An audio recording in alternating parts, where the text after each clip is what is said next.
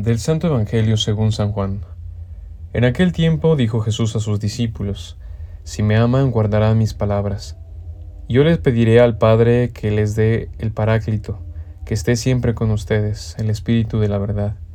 El mundo no puede recibirlo porque no lo ve ni lo conoce.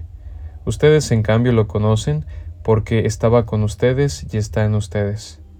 No los dejaré huérfanos, volveré a ustedes. Dentro de poco el mundo no me verá, pero ustedes me verán y vivirán, porque yo sigo viviendo. Entonces sabrán que yo estoy en mi Padre, y ustedes en mí y yo en ustedes. El que acepta mis mandamientos y los guarda, ese me ama. Y el que me ama será amado por mi Padre, y yo también lo amaré y me manifestaré en él. Parecería que Jesús hoy nos condiciona su amor.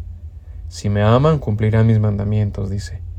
Y quizá por entender esto de esta manera, muchos de nosotros cristianos nos hemos perdido en medio de una fe basada en preceptos, mandamientos, obligaciones, las cuales hemos de cumplir para tener contento a Dios y sentirnos con la conciencia tranquila por hacer lo que nos toca.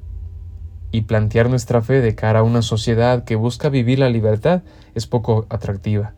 Nadie se sumaría a una propuesta de realización personal donde todo sea cumplimiento, obediencia, poca iniciativa. Esto parecería más bien una dieta que nos dice lo que está permitido y lo que no, lo que nos hace bien y lo que nos hace mal. Y de Evangelio, de buena noticia, no tiene nada.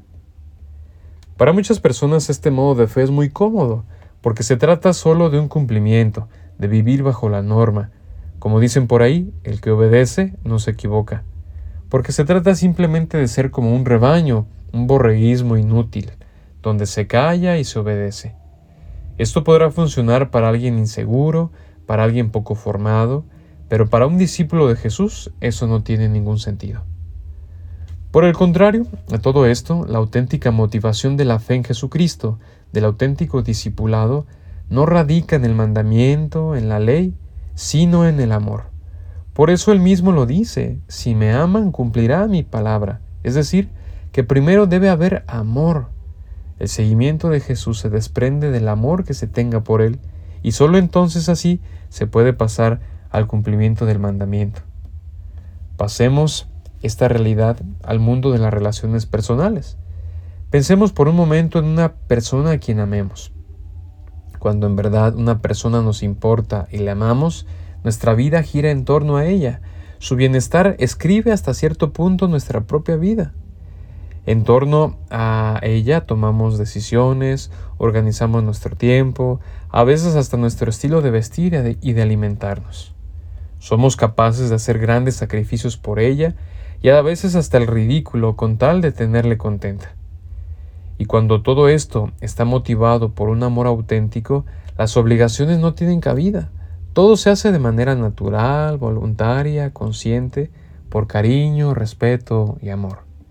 Y lo mismo debería pasar con Jesús. Nuestra relación con Él debería desarrollarse a partir del amor que le tenemos, de tal modo que ya no hacemos las cosas solo por cumplir, sino por amor, por respeto a nuestro Dios. ¿Qué es lo que nos mueve a asistir a misa? ¿Qué es lo que nos motiva al acercarnos a confesar o a hacer a todo aquello que por décadas hemos venido haciendo como vivencia de fe? Hoy es un buen día para revisar nuestras motivaciones, para redirigir nuestro comportamiento, nuestro cumplimiento, que no sea un cumplimiento vacío, sino movido por el amor a lo divino. Soy el Padre Josué y esto fue Jesús para Milenias. Hasta la próxima.